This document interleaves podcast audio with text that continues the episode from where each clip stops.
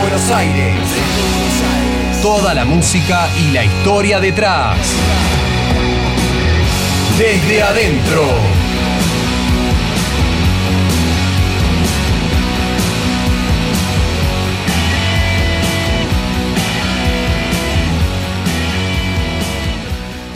Muy buenas tardes a todos, ¿cómo les va? Viernes 20, perdón, viernes 6 de noviembre, programa número 23. Me, confundí los números acá en el anotador, en el borrador, en el, en el backup que tengo para llevar el programa adelante. ¿Cómo les va a todos? Bienvenidos, nuevo programa de Desde Adentro en Radio ICER 95.5. Como les decimos siempre, gracias por estar viernes a viernes, por querer aprender un poquitito más de los artistas internacionales. Estamos entrando en la recta final de este 2020, por suerte. Nos quedan este programa y tres más. Recuerden que si nos quieren contar, che, me gustaría que hablen de tal o cual banda o artista, lo pueden hacer a arroba desde adentro ok en nuestro Instagram y lo más probable es que terminemos haciendo ese programa, salvo que nos pidan muchos. No quiero dejar de mencionar a Walter Sterzer. Walter, buen día. Tomás, muy buenos días, buenos días para todos los oyentes. Comenzamos un nuevo programa con, con una banda, déjame dar solo un pequeño adelanto, una banda clásica de, de- rock, vamos a hablar hoy, que podría haber estado también muy, muy ligada al Britpop, ¿no? Sin duda, podríamos decir que han sido uno de los precursores del Britpop, medio como por ahí eh, prematuros por, por, el, por el tiempo en el que estuvieron tocando, y, pero de hecho siguen tocando. Ahora, ahora ya les vamos a contar. Reitero, para aquellos que nos quieran escribir, que nos quieran comentar, que nos quieran mandar un saludito, lo pueden hacer en nuestro Instagram, arroba desde adentro, ok, donde además van a encontrar el link a nuestra lista de Spotify, donde subimos toda la música del programa y de hecho están todas las músicas de todos los programas que hemos hecho hasta hoy. Además también está el link al anchor.fm barra desde adentro ok, donde están todos los programas hacia atrás y va a estar por supuesto este que eh, estamos haciendo hoy. Nos vamos a meter en la sección que nos gusta porque nos, nos da como una excusa para rememorar y contarles cosas que han ocurrido internacionalmente con todos los artistas y es la sección de efemérides. Así es porque vamos a hablar de 1948. Nace el músico estadounidense Glenn Frey. Es conocido por ser uno de los miembros fundadores de la banda The Eagles, aquella banda con su clásico Hotel California. Lo que hay de curioso de esta gran banda de, de- allá de, de los 70 es que es el quinto disco más vendido de la historia, el grandes éxitos de la banda The Eagles. Hablamos siempre de Michael Jackson con Thriller, hablamos de Back in Black, de ACDC. Bueno, en el quinto lugar de los discos más vendidos de la historia entra este de The Eagles que se llama Their Greatest Hits. Bueno, también Glenn Frey hizo su carrera solista y durante la década de los 80 ha hecho canciones más tiradas al pop, con canciones para, por ejemplo, la serie clásica División Miami. Si algunos la conocen y la recuerdan, la canción You Belong to the City es una canción de Glenn Frey, cantante de The Eagles, y que cumple años eh, un día como hoy, 6 de noviembre. ¿Quién nace? Pero un 5 de noviembre, un día como ayer, nace Brian Adams, el cantante canadiense, guitarrista y compositor. Grandes baladas, bueno, podemos hablar mucho también de, un tipo que hace muchísimos años que viene, que viene en carrera, la verdad que es un tipo que, que- se supo superar y que, y que se mantuvo. ¿sí? Venimos de clásicos de Please Forgive Me, de Heaven y bueno, muchísimos grandes éxitos, así que saludamos a este gran cantante canadiense, Brian Adams. También un 5 de noviembre, pero un poquito más acá, de 1971, nace el guitarrista de una, de una banda tan, tan, ¿cómo te podría decir?, ecléctica por momentos, que, que ha sabido surfear entre un poco de rock y un poco de, de música electrónica. Bueno, Johnny Greenwood, que es guitarrista de la banda Radiohead, nació en Oxford, Reino Unido, y aquí hablamos de una de las bandas fundadoras de lo que es lo que a tantos nos gusta tanto nombrar, ¿no? Como es el, el Britpop, esto de Oasis, Blair, bueno, Radiohead claramente con su, con su primer disco, Pablo Honey del 93, entra en esta gran movida y su guitarrista nacía un 5 de noviembre de 1971. Creo que has nombrado em, temas como para hacer en la nueva versión del año que viene de Desde Adentro, The Eagles, una gran banda que tenemos que hacer sin duda un programa, y Brian Adams, también otro de los grandes que tenemos que incluir dentro de, los programas del año que viene, que sin duda, que sin duda esperemos volver a acompañarlos. Y por qué no también mencionar a Radiohead como otro, de, por ahí hay que tenemos, tenemos que hacer dos programas eh, con alguno de ellos, pero bueno, iremos viendo. Un 6 de noviembre de 1946 nace George Young. ¿Quién es George Young? Lo hemos mencionado hace algunos programas. Es el hermano de los hermanos, de los hermanos Young, fundadores de la banda ACDC. También es conocido por ser uno de los fundadores de la banda Easy Beats, que eh, tuvieron algunos un momento de éxito eh, allá por los años 60 con Friday on, on My Mind y que es el responsable de la producción de los primeros discos de ACDC, de estos primeros discos que empiezan a ubicar a la banda dentro de un contexto rockero e internacional y que después de un par de discos eh, de ausentarse de la producción retoma hacia los discos de los 80, 90 en algunos del caso de ACDC.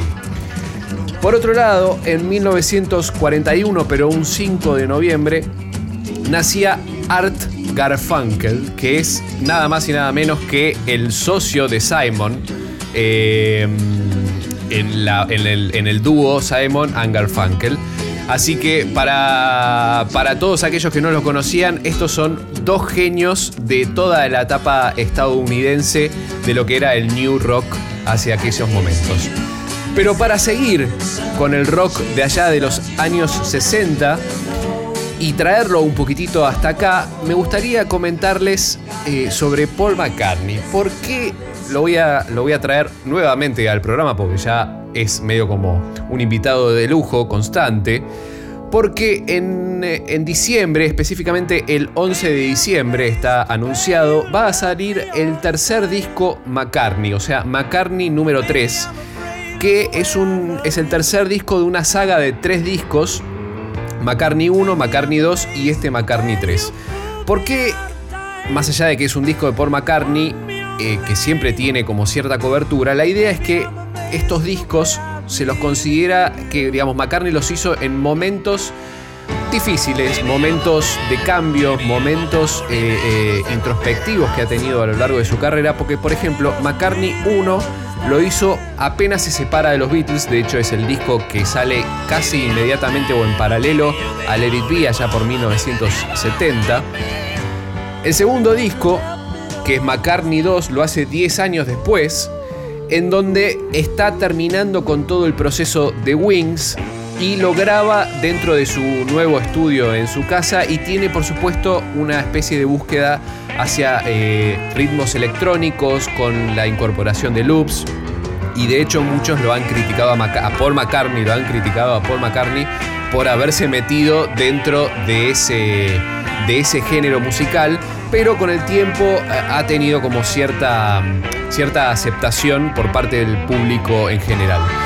Y este tercer disco, McCartney 3, que todavía no he podido escuchar nada porque no hay nada, hay un tráiler dando vuelta eh, de, todo el material que pueda llegar a estar en este disco, es un disco obviamente grabado en su estudio, en cuarentena, con todo lo que esto implica, y que fue producido, interpretado y compuesto, por supuesto, por Paul McCartney. Es decir, se cargó el equipo al hombro, tocó creo que prácticamente todo. Lo que cabe destacar de estos grandes artistas como Paul McCartney. El otro día leía sobre Mick Jagger que en cuarentena se puso a laburar sobre el disco God Hate Soup, esta re reedición, cuando lo llamaron le dijeron, che, mirá, encontramos algunas grabaciones y el tipo se puso a laburar. Y ahí lo tenés a Paul McCartney, un tipo súper vigente que en cuarentena, o sea, no los detiene nada. Estos tipos podrían estar, pero más que cómodamente en su casa mirando la vida o, no sé, filosofando sobre la pandemia. Y los tipos laburan y laburan y no pagan. Y son genios, de verdad. Genios y casi 80 pirulos, ¿eh? En algunos de los casos. Digo, estamos hablando de,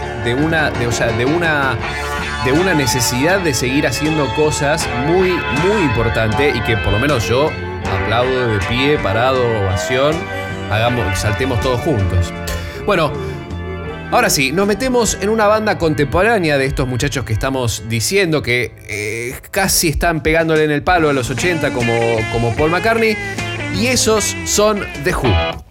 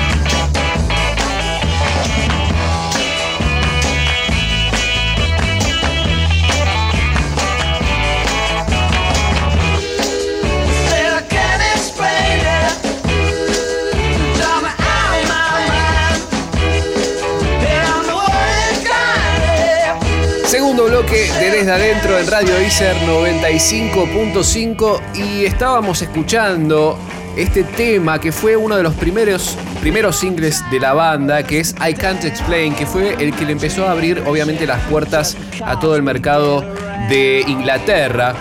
La semana pasada les habíamos comentado y que fue, dijo, y ahí fue donde dije tenemos que hablar de esta banda, que eh, fue editado justamente la semana pasada, que lo comentamos en la sección de efemérides, My Generation, el single de The Who, que es el segundo de este disco y que termina dándole el nombre justamente al disco, pero ahora, ahora vamos a llegar. Situación, 1962, Inglaterra, corazón, núcleo de todo el movimiento del rock, por lo menos de lo que va a venir en los próximos 30, 40 años, surge en Inglaterra. No solamente en Londres, como, como obviamente les vamos a contar con The Who, sino también están los Rolling Stones, paralelos, y también nos vamos a Liverpool y están los Beatles, que recuerden que hacia 1990, 1962 perdón, empiezan a estar primero grabando y editar su primer LP, más allá de que ya había ciertos singles dando vuelta, recién volvían de su gira, de, su estadía en Alemania y estaban tocando y empezando a asomar la nariz al mercado de Londres. Esa es la situación en eh, Inglaterra 1962. Ahí es donde comienza una banda que se llama The, The Tours, The Tours, que es una, en traducción una especie de eh, los desvíos o el desvío que después de eso termina cambiando de nombre mediante la incorporación del baterista Keith Moon a The Who. ¿Cuál es la formación final de toda esta, de toda esta movida? Es Roger Daltrey en la voz, que antes tocaba la guitarra y por ahí no era el cantante, sino que era otro de los cantantes eh, dentro de la formación y que cuando se pasan a llamar The Who dice, bueno, ok, pero ahora yo soy yo el cantante. Pete Townshend, que es el guitarrista, toca, básicamente hace todo y es el motor creativo, y John Entwistle, que es el bajista. Con la incorporación de Keith, Moon, de Keith Moon, como les decía, terminan de conformar este nuevo grupo y le cambian el nombre a The Who. Hay una pequeña, un pequeño paréntesis de esta banda, justamente en sus comienzos, allá por 1962, en que se cambian nuevamente el nombre a The High Numbers, que es un nombre que los... A ver, ¿cómo lo podemos decir? Se lo cambian por una sugerencia del en aquel entonces productor y manager para tratar de captar un público un poco más comercial, que, lo, que era lo que se llamaba The Mods. The Mods, o sea, era un grupo, una especie de, de, de métier, de subgrupo eh, cultural que tenía que ver con los modernistas, se los decía así. Que además de que les gustaba mucho el rhythm and blues y, y, y todo el género que venía de Estados Unidos, andaban en scooters. O sea, una de las características de este grupo de gente era que les gustaba andar en scooters. Entonces los mods eran los muchachos que escuchaban este tipo de música al que The High Numbers apuntaba y además andaban en scooters. No tuvieron ningún tipo de éxito, lo cual hace dos cosas. Primero, que despidan al manager y productor que les hizo cambiar el nombre y tratar de hacer un material que no era lo que ellos querían. Y segundo, que volvieran a llamarse The Who, donde empezaron realmente a tomar nombre. Esto da pie, por supuesto, a todo lo que es el The New Brit Rock y en el medio de toda esta escena ellos empezaban a tocar en distintos lados y en uno de los lados donde tocaban era en el subte, en, las bocas de subte o adentro de las estaciones de subte. Y aquí comienza una, leyenda para la banda o algo que ellos consideraban que los iba a hacer resaltar por encima de toda la cantidad de, bandas que había en ese momento eh, en, Inglaterra haciendo lo mismo. ¿Y qué era esto? Que cuando estaba tocando, por error, Pete Townshend golpea la guitarra contra el techo, se le rompe, se enoja, yo me enojaría también si se me rompe mi guitarra, y empieza como a terminar de romper la guitarra íntegramente. Esto resaltó y causó cierta, cierta respuesta en el público y que ellos empezaron a aprovechar y ahí fue donde Keith Moon empieza también a romper baterías. Entonces los Who eran conocidos por ser los músicos a la banda que el distintivo era romper instrumentos en el escenario, básicamente. Claro, hay un video muy, muy gracioso que, está, que aparece en YouTube donde Keith Moon pone explosivos adentro de la batería. Lo hemos, lo hemos esto hablado. Lo hemos mencionado. Lo hemos mencionado como una trivia porque el, el tipo se ponía a romper la, la, la batería. Y bueno, lo que la, la, gente esperó en ese, en ese, después de ese primer concierto de The Who era que su guitarrista empiece a romper el instrumento, cosa que tampoco después pasó. Pero en, en un primer momento Pete Townshend cuando se le, rompe su, guitarra comienza a romperlo y esto fue lo que dentro de, este de esta subcultura de, vanguardia llamado los mod empieza como a correrse la bola y ahí es donde empiezan a ser los primeros referentes de Who. Hacia 1955 editan su primer disco en Estados Unidos y en Inglaterra que en Estados Unidos se llamó The Who Sings My Generation, porque recordemos que My Generation fue uno de los primeros singles que llegó a Estados Unidos, y en Inglaterra se llamó My Generation, digamos, lisa y llanamente. Este disco, por supuesto, por supuesto, incluía a I Can't Explain, que era el primer single con el que empezamos este bloque, y My Generation y, otro, y otra cantidad de hits eh, que obviamente los, los empezó a ubicar en cierto estatus que además de toda esta cuestión escénica que les acabamos de mencionar, los ubicaba como una banda que empezaba a, por lo menos convocar y a generar cierta, cierto rum rum dentro del público. Es más, este disco, My Generation, está considerado como número 49 dentro de los 100 discos británicos a escuchar, elaborado por la revista NME, esta clásica revista que ha eh, catapultado a muchas bandas y ha enterrado a muchas otras. Y en, hay un libro muy que, que, es muy interesante, que son los 1001 discos que hay que escuchar antes de morir. Bueno, también aparece este disco My Generation de, de The Who. Hacia 1966, un año después, eh, editan su segundo disco de estudio que es A Quick, A Quick One o en su versión estadounidense que se llama Happy Jack.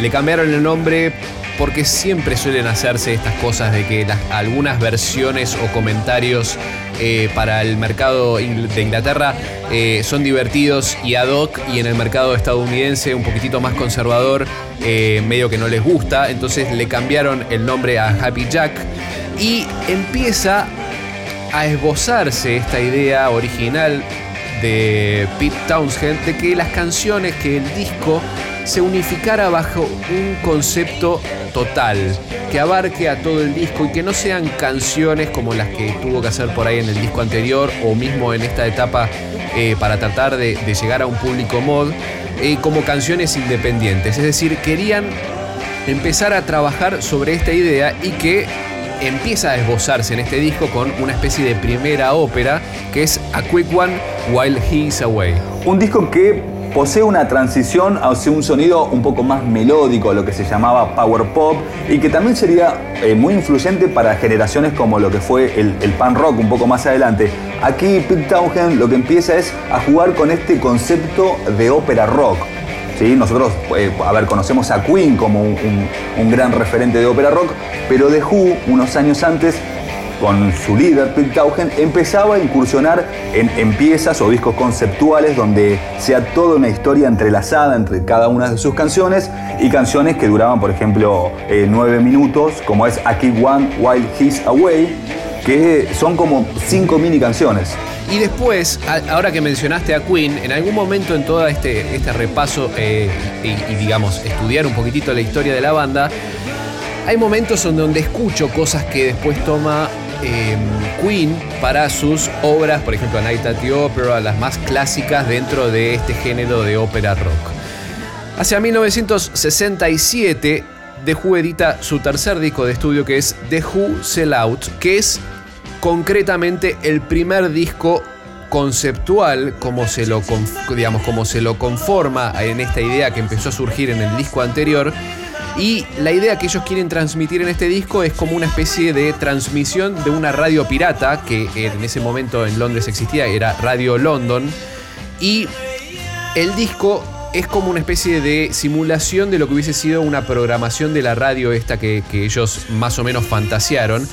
E incluye por supuesto avisos publicitarios, jingles tocados e interpretados por la misma banda y está todo dentro del disco, es decir, es un disco que tiene este concepto de fondo y no solamente enmarca y pone puntapié inicial a todo lo que va a ser la ópera rock, sino también está, eh, digamos, empieza a, meter adentro de lo que es el rock psicodélico.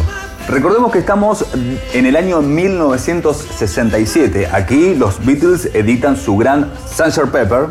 Entonces eh, comienza esto de, crear esas propias versiones psicodélicas que, ya venían arrastrando los, los Who en, en, discos conceptuales. Bueno, The Who Sell Out es un disco que también se lo podría catalogar como un disco de una obra pop art más que una psicodelia también en sí, porque ya la tapa y contratapa mostraba a los miembros de la banda eh, promocionando un producto donde cada uno este, de forma absurda y exagerada eh, cantaban los jingles, hacían promociones de, esta radio pirata que, que habías mencionado. Entonces nos vamos a ir al corte con este, esta canción algo divertida y que después va a seguir, la sigue una canción, pero que es una especie de venta de Heinz Baked Beans, frijoles de, la marca Heinz, eh, seguido de Marianne with a Shaky Hand.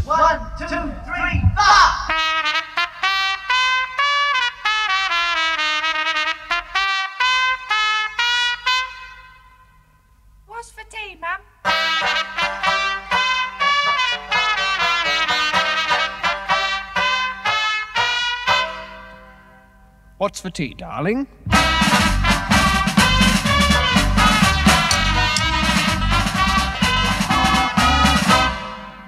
Darling, I said, what's for tea?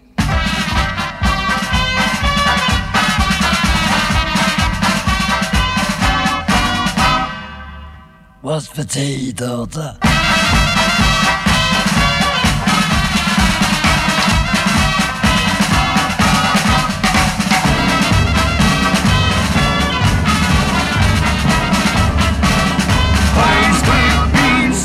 Music, more music, more music, more music.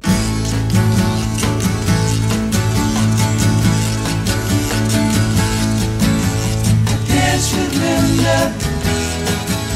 I dance with Jean. I dance with Cindy. Then I suddenly see Mary Ann with the shaky hands, what they've done to a man! The Shaky hands.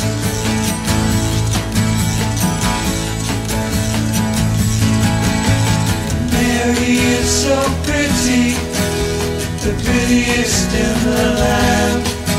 Guys come from every city just to shake her shaky hands. Linda can cook, she reads books. Cindy can sew, but I'd rather know. And Mary Ann with the shaky hands, what they've done to Amanda shaky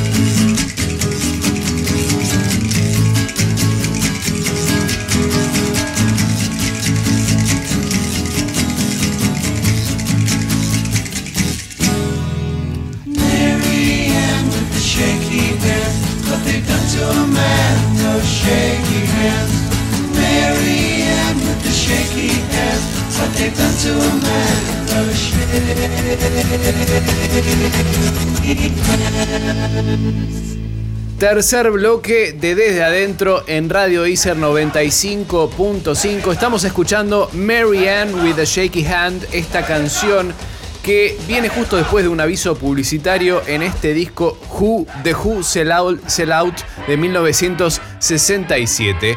Y aprovechando esta cortina que suena de fondo, pasamos a los deportes. La música y el deporte van de la mano. Por eso está Ramiro Fornataro con toda la información del deporte. Hola Rama, ¿cómo te va? ¿Cómo va Tommy, Walter? Todo muy tranquilo, contento porque de una buena vez nosotros que nos veníamos quejando toda la cuarentena, por fin puso primera el fútbol argentino y la verdad que fue por espasmos. Por ejemplo, el viernes el equipo de Diego goleó 3 a 0 a Patronato, sorprendió. Talleres le ganó 3 a 1 a Newell's. Así que el viernes tuvimos muchos goles y dijimos, bueno, loco, la, la inactividad le- les pegó muy bien para adelante. Hasta que llegó el sábado que nos pusieron tres partidos horribles. Este, bueno, no nos pusieron, no, fue un, no fue un muy buen espectáculo. Argentino San Lorenzo y Aldo Civi Estudiante empataron 0 a 0. Vélez y Huracán empataron 1 a 1. Muy, muy poca producción de fútbol. Hasta el sábado a la noche, que jugó Lanús contra Boca, ganó el, el equipo Ceneice 2 a 1. Y ese sí fue un muy buen partido de fútbol. Boca demostró que es serio candidato no solamente a ganar el título, sino que también a ganar la Libertadores. Y Lanús de a ratos fue un equipo que lo complicó, pero este, mostró toda la superioridad eh, el equipo de Boca. Después, el, el domingo, perdón, a la mañana también 3 a 0, Colona Defensa y Justicia. Después 0 a 0, Unión y Arsenal, un partido aburridísimo que, es más, estuvo a punto de, de suspenderse, pero bueno, después se terminó jugando porque había un, un tema con el operativo policial. Sí, bueno, en, este, en este tema de, de este torneo súper profesional que tenemos, de esta organización magnífica que nos destaca a nosotros, pasan estas cosas, ¿viste? Después la sorpresa de la fecha para mí, los suplentes de Atlético Tucumán le metieron 4 a Racing en el cilindro de Avellaneda, 4 a 1. Igual tampoco es para alarmarse porque es la primera vez que pierde BKCS como técnico de Racing. Y después Independiente, también con los juveniles, con lo justo. Le ganó 1 a 0 a Central Córdoba. El lunes jugó Central, el equipo del Kili González, debutó el Kili González como entrenador, le ganó 2 a 1 a Godoy Cruz y el martes 3 de noviembre, luego de el River Camp, que sí, que no, finalmente no, se jugó este martes en la cancha de Independiente, también. Sorpresa absoluta, Banfield 3, River 1. Perdió el equipo de Gallardo y arrancó con el pie izquierdo, sí, sí, upalala, el torneo. Este fin de semana, hoy viernes mismo, se juega Patronato Huracán a las 7 y a las 9 y cuarto Argentinos Juniors contra Aldo Civi. Empezamos tranquilo el viernes para ir entrando de a poco en el fútbol hasta que semana. exactamente el sábado 7 de noviembre, ahí sí, partidos más complicados. Banfield que viene a dar el golpe contra Godoy Cruz. San Lorenzo contra Estudiantes, partidazo. Vamos a ver cómo están los dos equipos luego de una primera fecha bastante floja. Y a las 9 y cuarto, River, que se quiere recuperar del golpe, contra Rosario Central, el equipo del Kili González también.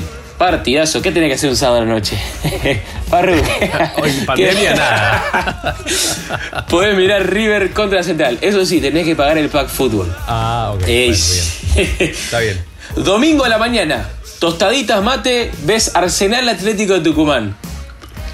4 y cuarto, Gimnasia Vélez. 7 menos cuarto, Unión Racing.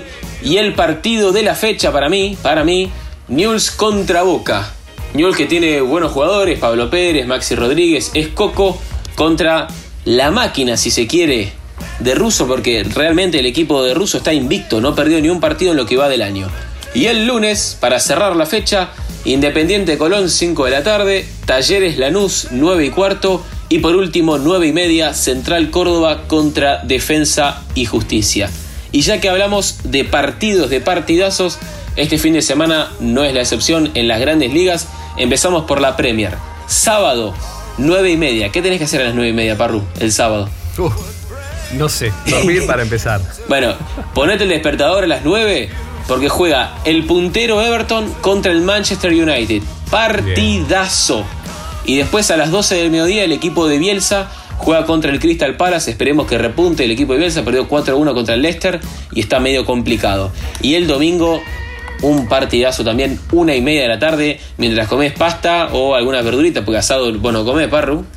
Claro. Manchester City contra Liverpool, partidazo estelar. El Liverpool que viene de hacerle 5 al Atalanta, que es equipo sensación en Italia, le metió 5 y ahora vamos a ver qué podrá hacer Guardiola. En Italia tenemos también partidazos, este que me lo había marcado, 11 de la mañana del domingo, Atalanta contra Inter. Y antes, 8 y media, ese no sé si te vas a despertar. Yo te recomiendo que te, pongas, te pongas el despertador 7 de la mañana, así desayunás y ves los partidos tranquilo. Lazio contra la Juve. Papa, papa. Bueno, ok. No te lo garantizo, pero. La mesa está servida, Sí, ¿eh? sí, no te lo garantizo, pero lo voy a sé que tengo fútbol para ver el fin de semana. Olvídate, fútbol, mucho deporte, mucho deporte. Excelente. Bueno, Rama, te agradezco muchísimo. Eh, nos vemos la semana que viene. Será hasta la semana que viene y no me quería despedir sin antes mandarle mucha fuerza a Diego, que bueno, tuvo una semana complicada y nada, todo el apoyo y todo el cariño de mi parte y de todo el equipo. Un gran saludo para Diego Armando Maradona en esta semana complicada. Gracias, Rama.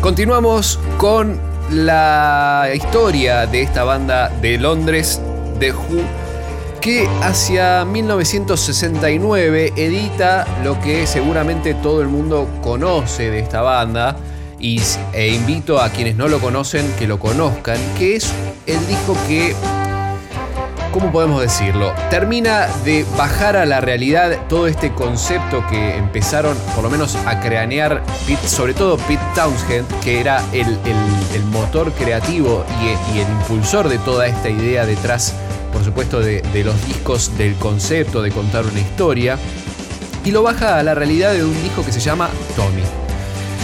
Es un disco que, además de ser un disco conceptual, tiene mucho de obra de teatro, es decir, va contando como una especie de historia. Después también eh, este, este mismo concepto de disco está en The Wall, eh, años más tarde, con Pink Floyd, que no quiero decir que se inspira en la historia de Tommy, pero tiene muchos lugares comunes, es decir, de utilizar un disco como una especie de engranaje musical que va contando una historia y que por supuesto después Tommy tiene una obra de teatro, una película que va, digamos, eh, irvanando toda la música que van componiendo. ¿De qué habla un poquitito la historia de Tommy? Habla de un chico que tenía mm, algunas dificultades, eh, digamos, era sordo, era mudo y, además no podía ver, es decir, tuvo una, especie de, de experiencia traumática de chico que lo dejó así y en un momento la madre rompe los espejos de la casa y él recupera todas sus, todas, todos sus sentidos. Entonces lo que en la cabeza de los muchachos querían eh, mostrar era justamente la, que la banda, la música, eh, digamos, compuesta e interpretada por la banda de Who, simboliza la intención de Tommy de transmitir todas las, sensaciones y emocionalidades que tenía a falta de sentidos a través de la música. O sea, transmitir esa sensibilidad que, que la música solamente le daba y justamente lo que empieza es a contar a través de toda la lírica un poco toda esta historia de cómo, de cómo, esta, de cómo Tommy va modificándose, de cómo a partir de determinado momento, al re- recobrar todos los sentidos, cambia su interacción con el mundo. Pete Townshend aquí toma la, la- determinación de dejar por un lado los singles y aprovechar eh, eh, el álbum para volcar este, una ópera rock de larga duración. Es, es- de esto un poco lo que trata Tommy. Creo que es un disco, como mencionabas, a Pink Floyd The Wall. Son discos que tenés que mínimamente tener una idea para poder este, entenderlos y poder escucharlos. Tal vez no son discos tan, tan simples como, lo, como, no sé, por ejemplo, es My Generation, que es un disco solo de, de canciones. Aquí Tommy se trata la historia de un niño, este, cuenta una historia, hay, es todo un, disco de principio a fin de, de una, de una gran ópera rock que, a pesar de ser un hijo creativo de Pete Townshend, esto permite a la banda meterse un poco más de lleno en las grabaciones y en la interpretación. Entonces para la banda esto fue una especie de, de renacer. Déjame contarte dos detalles interesantes de este disco. Primero, antes de meterme en los detalles, este es el disco que en mi película de cabecera, eh, Casi Famosos, la hermana de, de Will le dice, si vos querés saber cuál es tu futuro, ponete, sentate en la bañera, prende velas y escuchate este disco con los ojos cerrados y vas a conocer tu futuro. Bueno, empieza de una manera alucinante el disco, que ahora nos vamos a ir al corte escuchando una de las primeras canciones, pero déjenme contarles un par de detalles cómicos y copados eh, de todo lo que eh, encierra la cuestión detrás de- de- del disco concretamente, sino que tiene que ver con la historia, que es que en un momento la banda realmente necesitaba eh, empezar a despegar eh, comercialmente. Entonces le hacen escuchar una de las primeras mezclas a Nick Cohn, que era un crítico de aquel momento de rock. Y la devolución de Nick fue, ah, sí, está bien, eh, qué sé yo. Esto no le gustó nada a la banda. Entonces, en una especie de, de reversión y, de, de segundo approach al trabajo, dicen, vamos a hacer una cosa, vamos a hacer que Tommy sea un capo en un deporte. Y como sabían que en pinball era el deporte, deporte entre comillas, de Nick Cohn, deciden que Tommy sea un especialista y el capo del, del mundo en pinball. Y de hecho, ahora estamos escuchando de fondo Pinball Wizard, es una canción que obviamente es disparada por esta idea de que Tommy sea uno de los personajes que, eh, digamos, el crack en este, en este pseudo deporte, no le quiero decir deporte porque no lo es, pero lo ponen como en ese lugar, es decir, darle un lugar de, de- que se diferencie Tommy del resto del mundo. Y esto es en el pinball. Así que es gracias a este comentario de Nick Cohn y en definitiva de la canción Pinball y de su idea, porque Pinball también lo que genera Pinball Wizard, la canción, es una especie de crossover en, en el sentido del género, es decir, invita a gente que los venía escuchando, porque es una canción mucho más rockera, de por ahí otra de, toda la parte más experimental que fue ocurriendo alrededor del disco. Bien, entre Tommy y el próximo disco ocurre algo que no terminó de, de- de formarse, que se llama Lifehouse, que era un intento de continuar con la idea que surgió de Tommy, con otras, por supuesto, con otro, con otro mensaje y con otra historia de fondo, eh, pero que en definitiva por, por distintas cuestiones eh, no pudieron llegar a realizar o, o bajar a la realidad, porque esto en definitiva estaba siempre en la cabeza de Pete Townshend y que por ahí el resto de la banda nunca terminó de entender, así que el proyecto Lifehouse, que incluía obviamente la idea de una obra de teatro, una película, un disco, terminó diluyéndose y se pusieron a grabar en 1971 Who's Next, que sí es el disco que efectivamente termina lanzándose. En este disco, Who's Next del 71, por supuesto, empiezan a sonar estos esbozos que empezaron a manifestarse en este trabajo previo Lifehouse y que eh, involucran, por supuesto, eh, sintetizadores, por ejemplo, entre otras cosas, empiezan a incorporar elementos un poco más modernos a la, composición y a la música. Y la banda suena mucho mejor que en los discos anteriores. Esto obviamente refiere a, a la, a la práctica y a la, a la regularidad que tenían los muchachos tocando, tocando, tocando, tocando, tocando, tocando, tocando todo el tiempo. Entonces, Who's Next empieza a hacer un disco en donde la banda realmente suena distinto y podemos ponerle el término de mejor a los discos anteriores. Nos vamos a ir al corte entonces con el tema que abre este disco de 1971, Who's Next, y se llama Baba O'Reilly.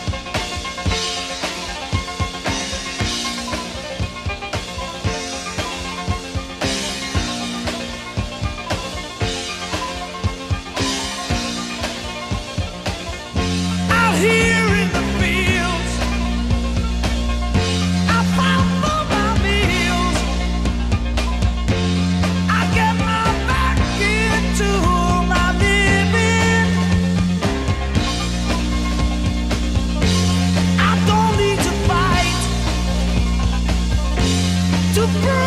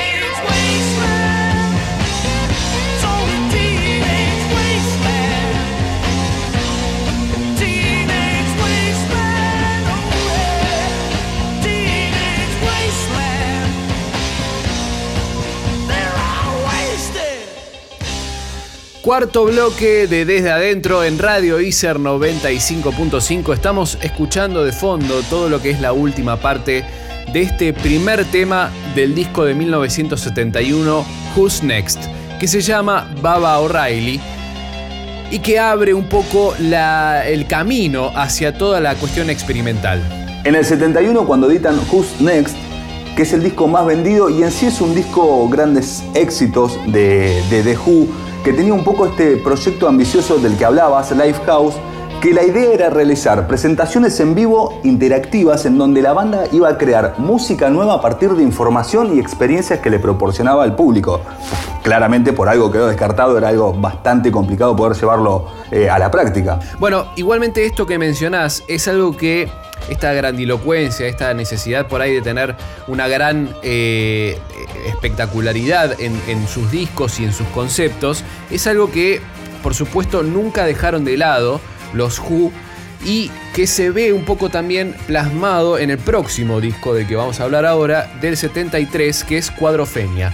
Cuadrofenia, por supuesto, es un disco mucho más experimental que si Tommy de alguna manera tenía ciertos esbozos de, música experimental o de, incorporar nuevas sonoridades como les veníamos diciendo, Cuadrofenia no solamente incorpora nuevas sonoridades, sino que se escucha un disco, entre comillas, más psicodélico, en donde además empiezan a haber cuestiones muy marcadas de lo que también se empieza a- a entender respecto de la música de cine, es decir, hay un concepto mucho más abarcativo, que es por ejemplo que hay Jimmy, que es el personaje principal de toda esta música, tiene cuatro personalidades, que, so- que es la que termina de dar el nombre al disco Cuadrofenia, y es una especie de, de- de sintomatología o de diagnóstico que tiene Jimmy, que es que tiene cuatro personalidades. Estas cuatro personalidades en un punto y simbólicamente está representada en la banda por cada uno de los cuatro integrantes de, The Who, y que además cada una de estas personalidades, por ende cada uno de los personajes y cada uno de los integrantes de la banda tiene su melodía, es decir, tiene su canción dentro de esta obra. Esto lo repito porque, por ejemplo, para tomar un ejemplo de Star Wars, que empieza a ocurrir cerca de estas fechas, más o menos, la idea por lo menos, cada personaje tiene su temática, su melodía que los identifica. Este mismo concepto es el que Pete empieza a instalar con estas cuatro melodías de las cuatro personalidades. Cuadrofenia, que, que era un disco bastante difícil de poder tocarlo en vivo. La banda ya venía con- con muchas giras y ya empezaba a dejar de sonar como en sus mejores momentos. Y aquí comienza a, a notarse o acelerarse, mejor dicho, el deterioro de su baterista Keith Moon por el impulso o el exceso de lo que eran las drogas y el alcohol. Este, esto que me mencionabas, que era de la complejidad que tenía este disco, eh, generó que, por ejemplo, cuando tuvieran la oportunidad de presentarlo en vivo, no lo puedan hacer de manera concreta, porque había mu- muchos elementos extra de los cuatro, de los cuatro participantes. Y en ese momento la tecnología no era la mejor para este tipo de cuestiones, entonces saltaban los discos, había sonidos que no estaban en sincro, que no funcionaban, entonces hubo como toda una especie de, de situación que terminó deteriorando no solamente, como decías, la, la salud de Keith Moon, sino la relación entre ellos. Empieza a notarse cien- cierta, cier- cierta tensión. Otra cuestión que empieza a demostrar esta tensión que estoy mencionando es que había algunos de los integrantes que tenían proyectos individuales que en ese momento construyeron un estudio en Battersea, en, eh, en Inglaterra, pero que no estaba completo, entonces tuvieron que alquilar las consolas y algunos equipamientos a un estudio móvil amigo como para poder completar. Y de hecho es muy es, digamos, es, eh, es de, de- de público conocimiento que el disco básicamente lo terminó completando y terminando Pete Townshend, lo terminó inclusive hasta mezclando él y grabando cosas él solo, más porque se terminó de grabar medio por separado, es decir, no se armó como, como banda, sino que eh, lo hicieron por separado. Como el White, White Album de los Beatles, una cosa así. Esa, una cosa medio, medio por el estilo. Hacia 1975, dos años después, editan The Who by Numbers. Es, una, es un disco muy marcado por el estado emocional de Pete Townshend, que, eh, que es más introspectivo. En ese momento Pete estaba un poco cansado de la banda, justamente por todo lo que le veníamos contando. Entonces se, se- se mete en el alcoholismo y esto se ve reflejado un poco en las canciones, son un poco más eh, dramáticas, melancólicas, un poco de cierta búsqueda espiritual. Tres años más tarde, en 1978, editan Who Are You, un disco que tampoco tiene demasiada eh, repercusión a nivel internacional, si bien ellos obviamente seguían con la misma tesitura del disco conceptual, se escucha una clara, una clara marcación estética de lo que era The Who, que además utilizan mucho más sintetizadores eh, y retoma un poquitito esta idea del proyecto trunco de hace algunos años atrás que era Lifehouse. Entonces por eso la utilización de sintetizadores es medio una característica en este disco del 78. Este sería el último disco que graba el baterista Keith Moon, que moriría tres semanas después de, de su lanzamiento. Aquí lo que retoma Pete Taugen es un poco esta, este proyecto inconcluso que es Lifehouse y el disco que tiene un- una canción de, de- de cierre homónimo, By Numbers, perdón, Who Are You, Sí. Who Are You, que es un himno para la banda, este, que es un cierre bastante digno para, para el baterista Keith Moon, que repito, muere tres semanas después de la salida de este disco, que muere por una sobredosis de pastillas que estaba tomando para dejar el alcohol, un poco Sí. irónico como, como surge su, su fallecimiento. En reemplazo, por supuesto, entra Kenny Jones en la batería, que era el, ba- el bater- el ex baterista de The Faces, y se ponen a grabar unos años más tarde, en el 81, Face Dances. Es un disco que si uno lo escucha y compara la estética entre los discos anteriores y este, sin duda es un disco que suena más prolijo.